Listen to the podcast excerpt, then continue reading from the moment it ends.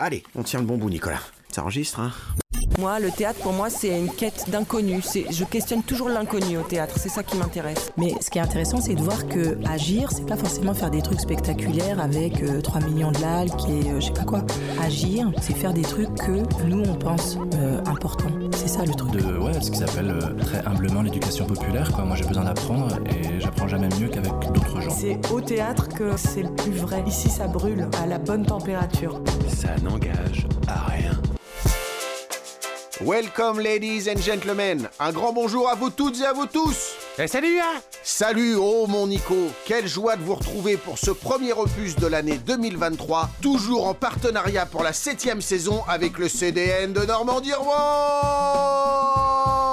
Eh ouais, ma gueule. Vous le savez, vous pouvez suivre votre émission Ça n'engage à rien en direct, live, sur Radio HDR 99.fm, en balado-diffusion sur radiohdr.net et sur toutes les bonnes plateformes appropriées. Également en partenariat avec l'audioblog d'Arte Radio. What else? Ah, c'est beau. Plus que jamais en immersion au cœur de la vie palpitante du CDN, c'est au Théâtre des Deux Rives, en janvier, que nous avons eu le bonheur de rencontrer pour vous Madame Hélène Cabot à l'occasion de la nouvelle création du collectif Commune Idée, j'ai nommé le spectacle Entre fils, qui se jouera du 3 au 4 mars 2023 au Théâtre des Deux Rives à Rouen. Alors sans plus attendre, à l'écoute des signes, c'est un huis clos plongé dans le monde du silence et des non-dits, auquel nous vous convions cette fois pour ce nouvel opus intitulé tout simplement Entre fils. Round 37. Qu'est- Qu'est-ce qu'on s'en branle qu'il ait aimé ou non, Benito, franchement?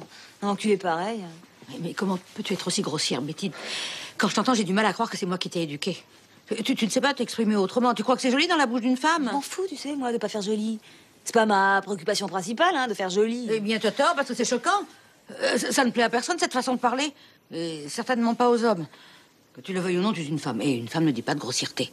Il y a certaines choses que je trouve bien plus choquantes que mon vocabulaire, moi. Qu'est-ce que ça veut dire, ça? Ça veut dire qu'on peut être extrêmement grossier sans dire un seul gros mot. Voilà ce que ça veut dire. Qu'est-ce que tu me racontes? Henri se morfond dans son coin depuis le début de la soirée, t'as pas remarqué? C'est ton fils, Henri. Ça devrait t'intéresser. Tu t'inquiètes que des petits problèmes de Philippe. T'appelles ça comment, toi? De la délicatesse? Du savoir-vivre, peut-être? Philippe par-ci, Philippe par-là. Il était merveilleux, ton Philippe. Ah, Parce qu'il parle à sa femme comme à une sous-merde. Et traite Denis comme un chien? Comme tu viens de le faire, là, à un instant, par exemple, c'est pas grossier? Je dis comme un chien, euh, je devrais pas. hein. C'est encore ce qu'on traite de mieux, les chiens, dans la famille. Bah, dis donc. Je savais pas que j'étais un monstre pareil pour toi. Mais non.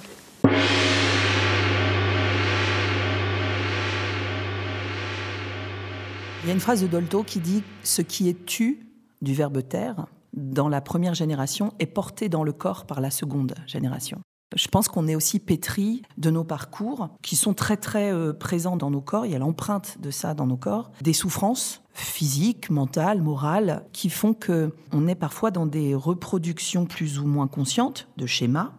Donc la première chose, c'est est-ce qu'on peut échapper à cette reproduction un peu inconsciente? Et puis, est-ce qu'on peut échapper à une chose lorsqu'on déteste profondément quelqu'un, voire qu'on le hait, et que cette personne, on retrouve ses traits dans les traits d'un enfant, par exemple, qui est donc une personne qu'on est censé aimer le plus. Comment on fait avec ça? Comment on se soustrait à cette espèce de double ressenti On sait que la haine n'est pas éloignée de l'amour, hein, mais, mais quand même. Bonjour, je m'appelle Hélène Cabot, je suis euh, directrice artistique d'un collectif qui s'appelle euh, Commune Idée, collectif rouennais, et je suis metteur en scène et autrice du spectacle Entre fils. Pour moi, c'était de pouvoir questionner un spectacle accessible, de parler d'accessibilité aussi. Et en l'occurrence, j'avais très envie, après ma rencontre avec la langue des signes française, il y a quelques années, j'avais très envie de mêler le français et la langue des signes française dans un spectacle. Voilà. Et de questionner là-dessus l'accessibilité.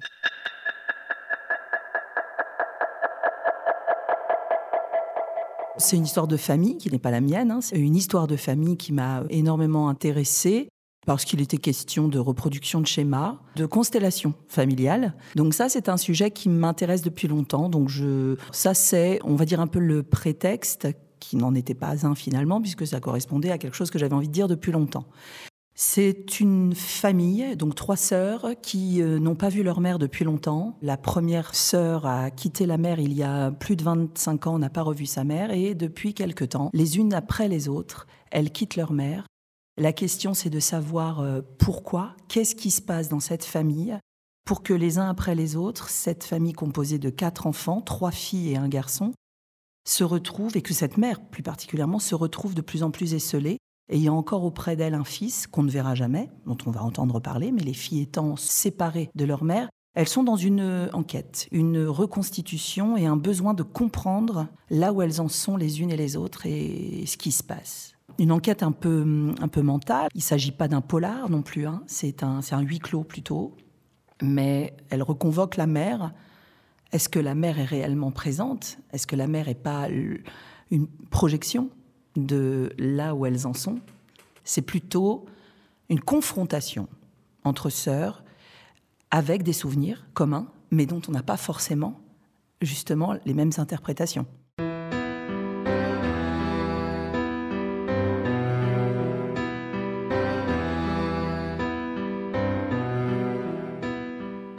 Juliette, c'était quoi cette phrase qu'elle répétait tout le temps Danse pour toi-même, libère-toi et méfie-toi des hommes. Pourtant, elle n'a jamais aimé que les hommes. Si elle a eu quatre enfants, c'est parce qu'elle voulait un garçon. Et François est arrivé le quatrième. Lucie et moi, elle ne nous aimait pas. On a dû se débrouiller avec ça. Elle ne nous a aimés que lorsqu'on était bébé. Avec toi, Sophie, c'est sûr, c'était pas simple, tu ne te laissais pas faire. Mais pour Lucie, c'était pire. La mère la tenait à l'écart. Elle ne partageait rien avec elle et après elle lui reprochait leur manque de complicité. Lucie, c'est un déni de grossesse. Elle est venue contrarier les projets de la mère, sa passion pour la danse. Une fille de plus, ça ne servait à rien. Elle est cruelle. Différemment avec les enfants qu'elle aime et ceux qu'elle aime pas. Lucie et moi, on n'a pas eu d'amour. C'est peut-être plus facile pour nous que pour ceux qui ont été aimés. Hein, Juliette? La route chante quand je m'en vais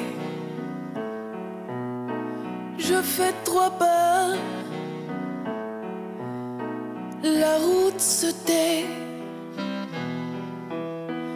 La route est noire à perte de vue.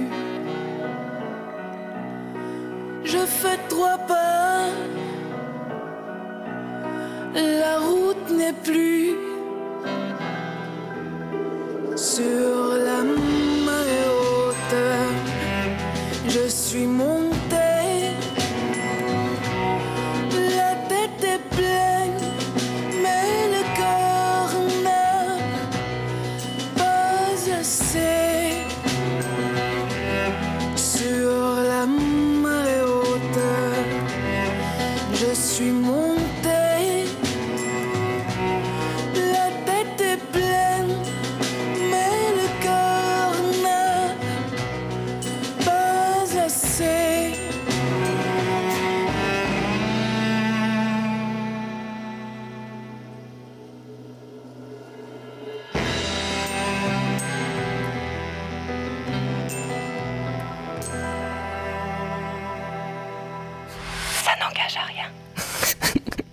ces dernières années, j'avais remarqué que euh, l'accessibilité aux pièces de théâtre euh, était souvent liée à une fois que le spectacle était construit, était créé, on fait venir des interprètes et on rend accessible la pièce avec un interprète qui se pose sur le côté, par exemple, et puis qui interprète euh, des séquences, des moments. Et parfois, on est obligé de choisir entre regarder à droite, complètement à droite, une personne qui traduit, et de regarder à gauche complètement à gauche, un moment de danse. Ça, c'était il y a une dizaine d'années, hein, ça change évidemment. Mais moi, en attendant, je me suis questionnée et je me suis dit, est-ce qu'il ne faudrait pas commencer, démarrer dès le départ par tisser un lien fort entre l'objet artistique et utiliser aussi la langue. La langue, la LSF française, c'est une langue euh, comme moyen aussi de faire un maillage en fait, une rencontre, une réelle rencontre dès le début des recherches, donc quatre ans et demi de laboratoire. Je ne m'attendais pas à devoir soulever autant de problématiques. de la confrontation, un petit peu basiquement, je me suis dit, euh, ça va être formidable. euh, LSF est français, euh, moi j'aime la LSF. J'ai approché cette langue euh, un petit peu à titre personnel. J'ai tout de suite adhéré, aimé. C'est une langue iconique, hein, donc elle est très imagée, elle fonctionne avec l'image. Simplement, Là où c'est devenu beaucoup plus compliqué, c'était l'articulation entre le français et la LSF pour ne pas retomber dans des écueils de rendre une langue plus importante que l'autre. Et c'était surtout quoi De respecter l'intégrité des deux langues. En essayant, alors que le texte ne prévoyait pas ça comme ça, je ne voyais pas, par exemple, quelque chose de tout simple. Je ne voyais pas une comédienne parler français, puis ensuite interpréter ce qu'elle était en train de dire. On aurait cassé le rythme, cassé la relation. Ce n'était pas euh, ce que moi je voulais. Je voulais quelque chose de vivant, de dialogué, d'échange énorme, rapide, rythmé le plus possible. Donc il a fallu à partir de là réfléchir à ce qu'on appelle une trad-adaptation. On est un peu plus loin encore que l'adaptation ou que la traduction. Une trad-adaptation à partir à la fois du texte que j'avais écrit, mais aussi le bon choix, le bon signe, qu'est-ce que je dis au fond et qu'est-ce que je souhaite faire dire aux comédiennes, au texte en général, à la situation, qu'est-ce qui est même sous-jacent, qu'est-ce qui est même euh, plus grand que la situation ou que le mot? Et il y a des choix de signes qui peuvent en dire encore un peu plus long. Il questionne la mère, il se dispute. Tu ne vas quand même pas faire ça, le jour de Noël. Elle part avec les petits, c'est sans appel. Sophie est là, dans la véranda, incrédule. Moi, je crois que j'ai dû me préparer. S'il te plaît, on arrête, on reprend. Est-ce que tu peux le refaire comme si ça faisait déjà une heure que tu jouais et que tu étais en train d'expliquer à tes sœurs? Est-ce que tu, est-ce que tu peux... euh, C'est quoi ta première phrase déjà, rappelle-moi? Le 25 décembre. Le 25 décembre. Je, tu vois, l'amorcer, l'amorcer plus euh, comme euh, quelque chose qui est en cours dans le- la reconstitution. Mm. On a donc choisi à un moment donné de se questionner sur les outils à utiliser. On sait que l'interprétation, hein, on dit un texte et puis on le traduit ensuite, on le traduit en simultané, quelqu'un à côté traduit ce que dit une personne, on sait que c'est une traduction qui peut être légèrement différée, tout ça on le sait, ça existe. Nous on est allé aussi en utilisant également ces deux outils-là, on est allé aussi vers ce qu'on appelle le bimodal. Le principe consiste à parler, ou en tout cas à exprimer les choses avec les deux langues en même temps. Alors, c'est rendu possible parce qu'il y a la LSF qui est iconique, comme je le disais, et qui euh, donc s'appuie sur les images, sur, mais sur le corps, sur l'état de corps. Simplement, il y a le français qui vient perturber les besoins de la langue LSF et la LSF qui vient perturber les besoins de la langue française, notamment d'un point de vue syntaxique. Ce ne sont pas les mêmes syntaxes. Donc pour dire qu'on aime quelque chose, on va exprimer ça et on va souvent mettre un accent en français tonique sur le mot aimer, quoi, sur j'aime quelque chose, alors qu'en fait, en LSF, on va terminer par le verbe, on a une confrontation sur euh, le ressenti, sur l'émotion. Et donc, euh, on peut ressentir quelque chose en français, et quand il s'agit de le dire en LSF, c'est compliqué. En bimodal, il faut chercher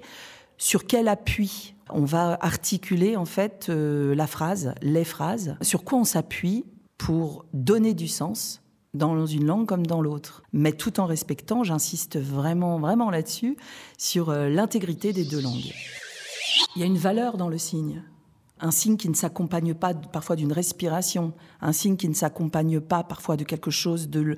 Le, signe peut être quelque chose de lent, si on le fait rapide, c'est chocolat. Alors que sinon c'est beurre, si on ne dit pas à la bonne, à la bonne vitesse. Le même signe, hein. le signe euh, comme ça c'est beurre, le signe comme ça, c'est-à-dire le signe où on passe deux doigts sur les deux doigts, très vite ça va être une signification, plus lentement, un petit détail près, c'est chocolat. Les filles doivent garder conscience rythmiquement, alors qu'elles sont en train de s'énerver dans le jeu, malgré tout la conscience d'une nécessité, précision des signes et d'une syntaxe différente.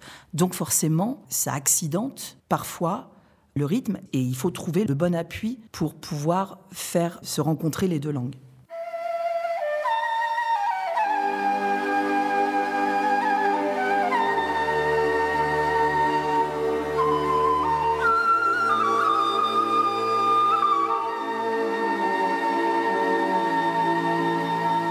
J'essaie de prendre du recul avec tout ça, mais je me sens immobile.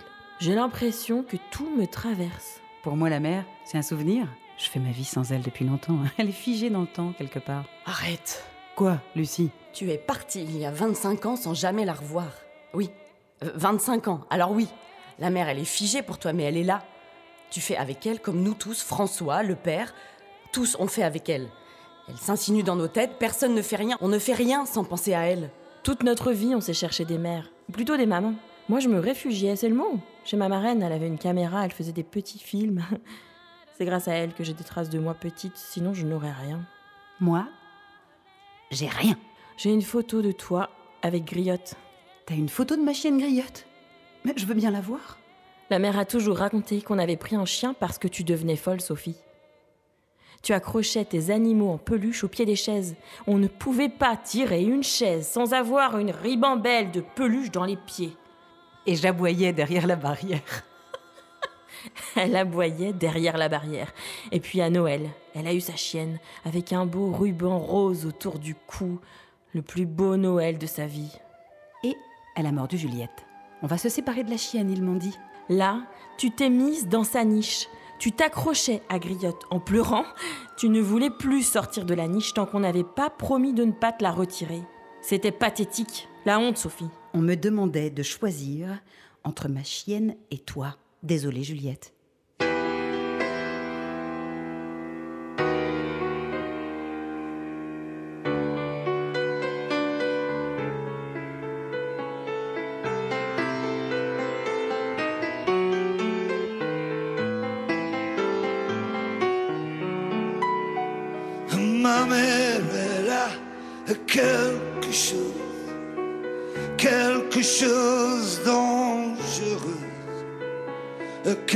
Quelque chose d'une allumeuse et quelque chose d'une emmerdeuse. Elle a des yeux qui tuent, mais j'aime ses mains sur mon corps. J'aime l'odeur au-dessous de ses bras. Oui, je suis comme ça. Dans les yeux de ma mère, il y a toujours lumière. Oh, dans les yeux de ma mère, il y a toujours une lumière. L'amour, je trouve ça toujours dans les yeux de ma mère, dans les yeux de ma mère, il y a toujours une lumière. Parfois, il y a effectivement des accès à certaines informations qui peuvent arriver un tout petit peu plus tôt pour les sourds, un tout petit peu plus tard pour les sourds. Ça dépend. Je veille, moi en tout cas, à ce qu'ils aient accès à toutes les informations nécessaires. Parfois, ils en ont même plus, puisque la langue étant iconique, elle donne une information supplémentaire sur le degré d'importance que peut avoir l'idée. Ils voient le même spectacle, mais vous savez, en fait, les, sourds ont aussi un, autre rapport au monde, Hum, par exemple à l'abstraction. C'est très vibratoire aussi, hein. il y a beaucoup de vibrations, il y a beaucoup de choses qui rentrent en compte. J'ai envie de dire que moi, ce qui m'intéresse, c'est pas forcément qu'ils aient accès au même spectacle, c'est qu'ils puissent se raconter de la même manière que quelqu'un ou comme vous et moi, nous allons voir un spectacle qui est en français, qui est dans notre langue, mais pour autant, on va pas en avoir tout à fait la même interprétation. Vous, vous allez dire, mais non, euh, ça se termine comme ça pour moi, c'est sûr, puisqu'il a dit ça. Et moi, je veux dire, ben moi, je ressens pas la même chose. Moi, ce qui va m'intéresser, c'est ça, c'est que les, les personnes, d'une manière générale, se retrouvent autour d'une proposition artistique et qu'ils se racontent quelque chose à partir de cette proposition sur le plateau. Mais ils ont accès au même spectacle, au fond.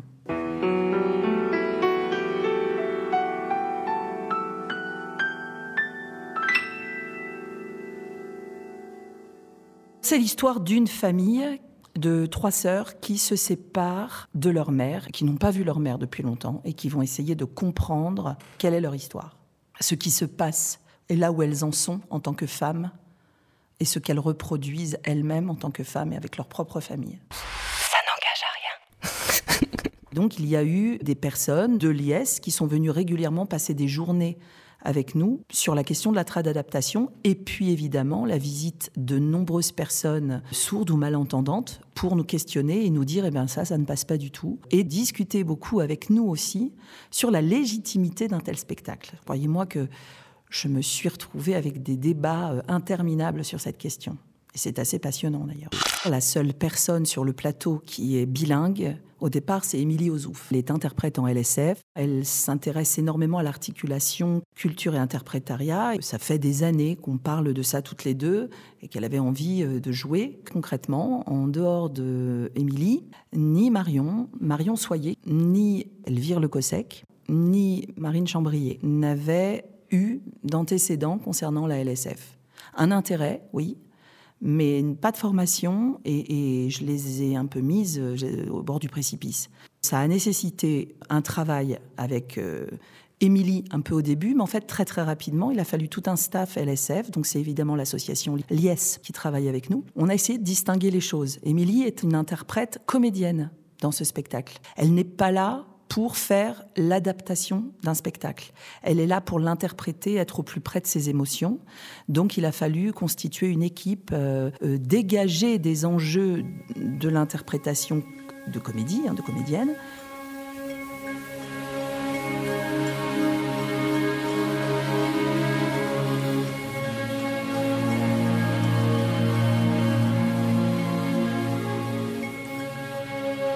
J'ai quelque chose à dire. Juliette, tu passes ton temps à fuir. Et toi, Sophie, tu es en colère. Et moi Moi, je ne sais plus rien. Parce que j'ai passé ma vie à faire des choses pour les autres, et ça fait peu de temps que je regarde en arrière et que je me dis Mais en fait, tout ça, c'est pas moi. Je me sens un peu comme si j'étais une espèce de chewing-gum, comme ça, qui s'étale, et il n'y a pas de. Je suis pas consistante. Les joggings, j'aime pas ça toute ma vie, j'ai porté des joggings. Je déteste les joggings. Je suis infirmière, mais en fait, ça. C'est pas que j'aime pas prendre soin de l'autre, non. Mais je sais pas, j'aurais pu être. Je sais pas, n'importe quoi. Mais infirmière, pourquoi?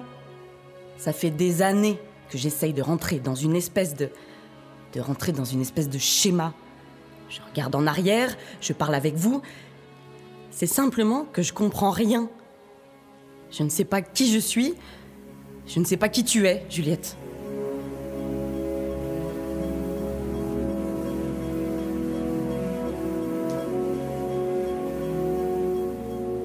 C'est un spectacle, je le rappelle, mais théâtre, danse.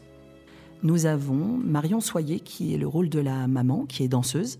Elle signe également. Elle utilise aussi le chant signe et la signe. Simplement, la danseuse ne parle pas. C'est un personnage qui est figé dans le temps.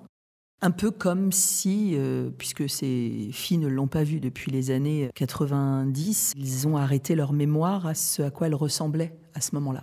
Donc la mère est restée jeune dans leur tête. La mère ne parle pas, mais elle utilise aussi le chant signe, surtout, surtout la choré signe.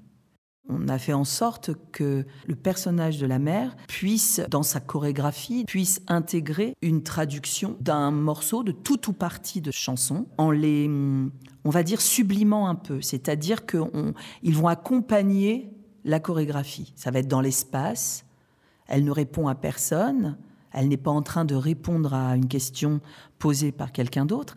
Elle est simplement en train de danser, c'est donc de la chorégraphie, mais simplement elle va s'appuyer sur euh, la traduction du texte qu'on entend, nous, personnes entendantes. Vers la fin, j'ai choisi une chanson. Simplement, j'ai fait retirer les paroles. C'est une chanson qui est un boléro, mais c'est pas le boléro de, Ravel. C'est une chanson qui est un béco. Et maintenant. Donc, et maintenant, que vais-je faire Quand on entend les premières mesures, on n'a pas besoin d'avoir les paroles. On sait ce qu'elles disent. Et donc, quand on entend le temps, ta ta ta ta ta ta voilà, on sait que c'est derrière. Et maintenant, que vais-je faire? On n'a plus besoin de l'entendre, nous entendant. En revanche, il m'a semblé intéressant que la mère signe cette chanson-là parce que la culture sourde ne connaît pas forcément ni Beko, ni Starmania, par exemple, dont il est question dans le spectacle, parce qu'ils n'ont pas cette culture-là. Mais en même temps, on donne accès aux sourds à ce questionnement-là en intégrant la traduction du chant euh, au départ. On signe les paroles. Et maintenant que vais-je faire de tout ce temps. Que sera ma vie de tous ces gens qui m'indiffèrent maintenant que tu es parti toutes ces nuits pourquoi pour qui et ce matin qui revient pour rien ce cœur qui bat pour qui pourquoi qui bat trop fort trop fort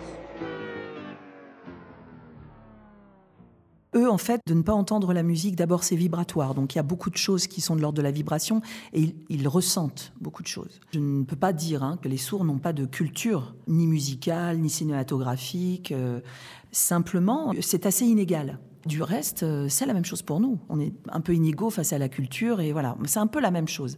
Après, euh, les sourds m'expliquent beaucoup l'inégalité même. Par exemple, quelque chose qu'ils m'ont expliqué aujourd'hui, les enfants entendants ont bien plus accès que les petites personnes sourdes à la LSF que les petites personnes sourdes. C'est-à-dire des enfants sourds. Qu'est-ce qui se passe? Un enfant sourd aujourd'hui, il est diagnostiqué et très très vite, on va lui mettre un implant.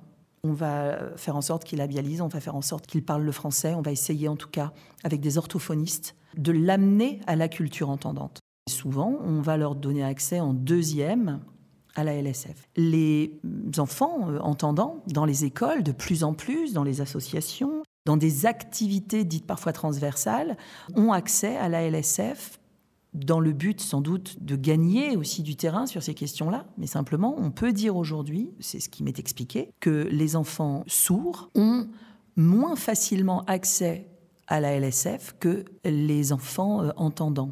Mais c'est quand même assez questionnant.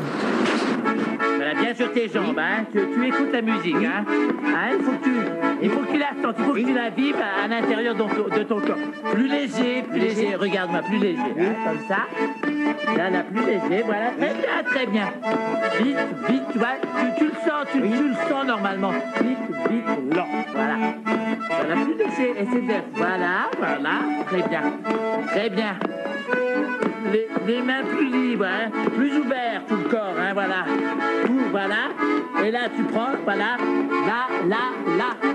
Entre fils, entre fils hein, ou entre filles, mais avec une faute d'orthographe, évidemment, moi j'avais envie que les gens ne sachent pas s'il fallait dire entre fils ou entre fils. La mère ayant toujours voulu des garçons, c'est largement expliqué dans l'histoire c'est du coup intéressant de voir que certaines d'entre elles se sont longtemps privées de s'exprimer comme des femmes ou comme des filles. Alors la deuxième chose évidemment, c'est que entre fils, entre les fils, ce qui est dit euh, de manière sous-jacente, entre les liens, ou les déliens, ce qui est conflictuel et ce qui lie, moi j'avais besoin de questionner tout ça, en métaphore évidemment. On a beaucoup travaillé sur le cordon ombilical, sur le lien, et donc on a euh, à un moment donné euh, traversé énormément de choses euh, avec des élastiques. Les élastiques qu'on peut utiliser hein, en cirque, Marion je le rappelle est aussi danseuse aérienne, je n'utilise pas la danse aérienne dans ce spectacle-là, c'est déjà assez lourd comme ça mais du coup, euh, les élastiques comme un appui de quelque chose qui se distend entre les personnages. Sans doute aussi une histoire commune faite euh, de traumatismes. Et donc ces, ces fils donnent à voir ce par quoi elles sont passées et ce qu'elles ont traversé.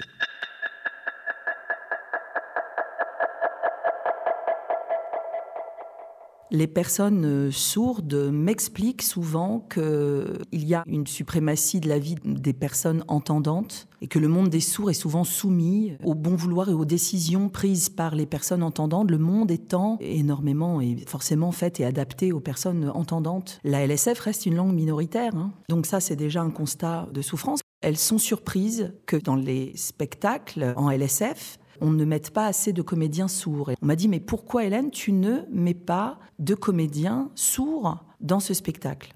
Il se trouve que dans l'histoire qui était la mienne, j'avais besoin que les personnes puissent passer du français à autre chose. C'était comme s'il fallait que je légitime le fait de vouloir utiliser de la LSF, comme s'il était question que la LSF ne soit qu'un outil d'accessibilité. Or, c'est une langue. Et j'ai le droit d'utiliser la LSF comme j'ai le droit d'utiliser le russe. Je ne parle pas le russe, je n'y suis jamais allée, c'est pas pour autant que j'ai pas le droit de me questionner là-dessus ou de l'utiliser.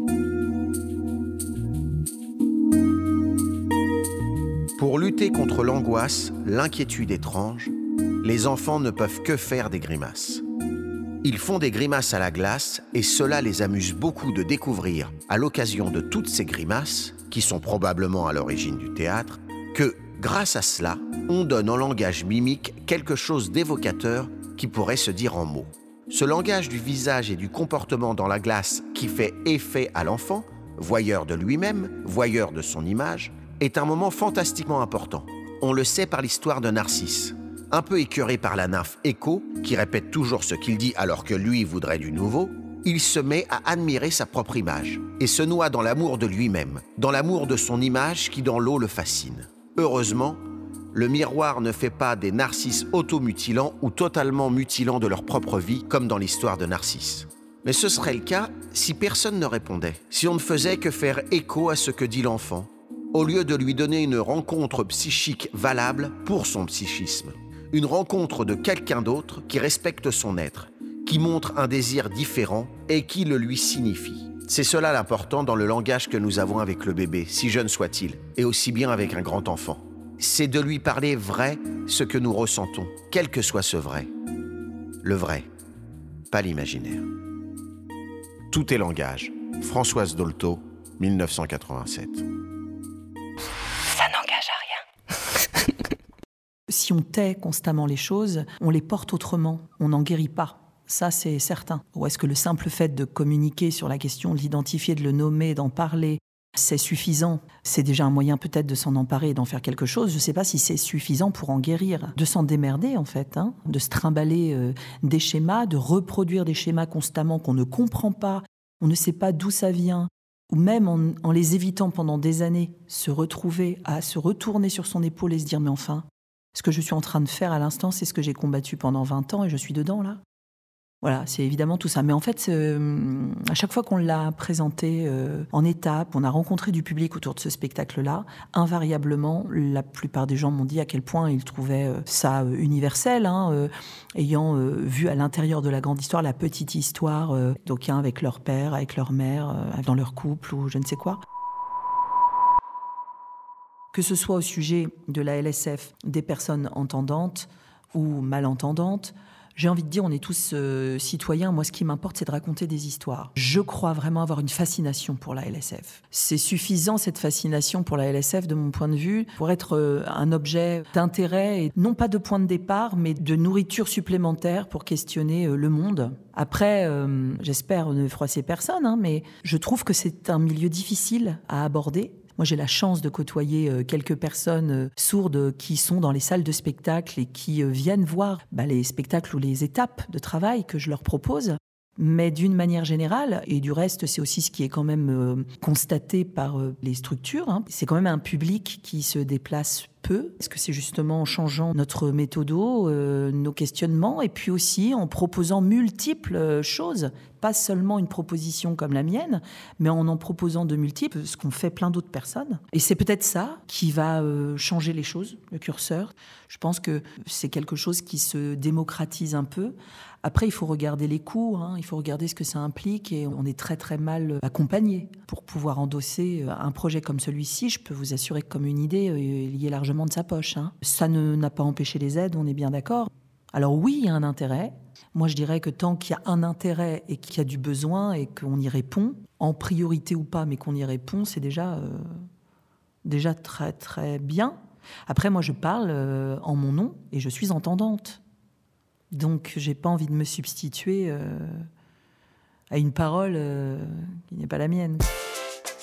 Chères auditrices et chers auditeurs, avant de clore cet épisode et de vous laisser au conseil de lecture de Madame Hélène Cabot et d'un extrait lu par le formidable Jean-Marc Talbot, que je remercie mille fois, je tiens à vous rappeler que les premières dates de la création Entre fils se joueront du 3 au 4 mars 2023 au Théâtre des Deux Rives à Rouen.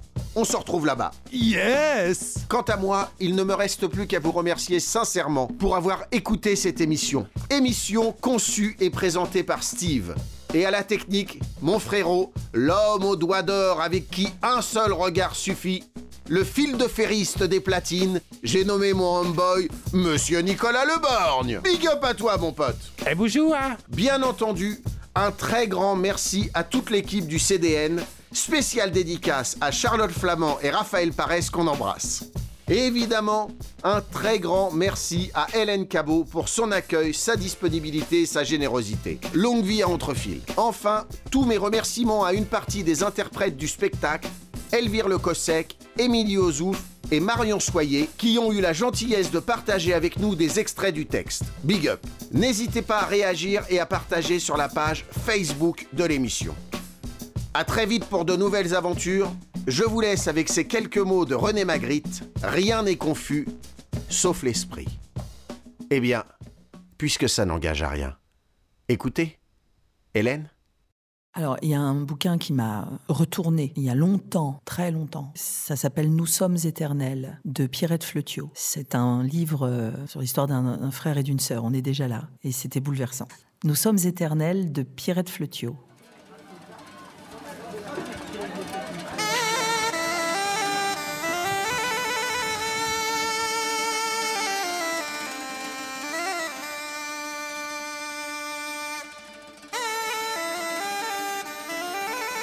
Du plus loin que je me souvienne, je vois le visage de mon frère. Il me semble qu'il avait toujours été là avec moi, avant même qu'il ne naisse. D'où peut-être mon air dédaigneux lorsqu'on me l'a montré la première fois. On dirait un petit singe, ai-je dit. Il était jaune et ridé, minuscule, sur la toile blanche des bras de l'infirmière. Mais je savais que ce n'était qu'un déguisement dont il s'était affublé avant d'arriver pour ne pas m'infliger un saisissement trop fort. Il criait aussi, de petits couinements étranges que personne n'essayait de calmer.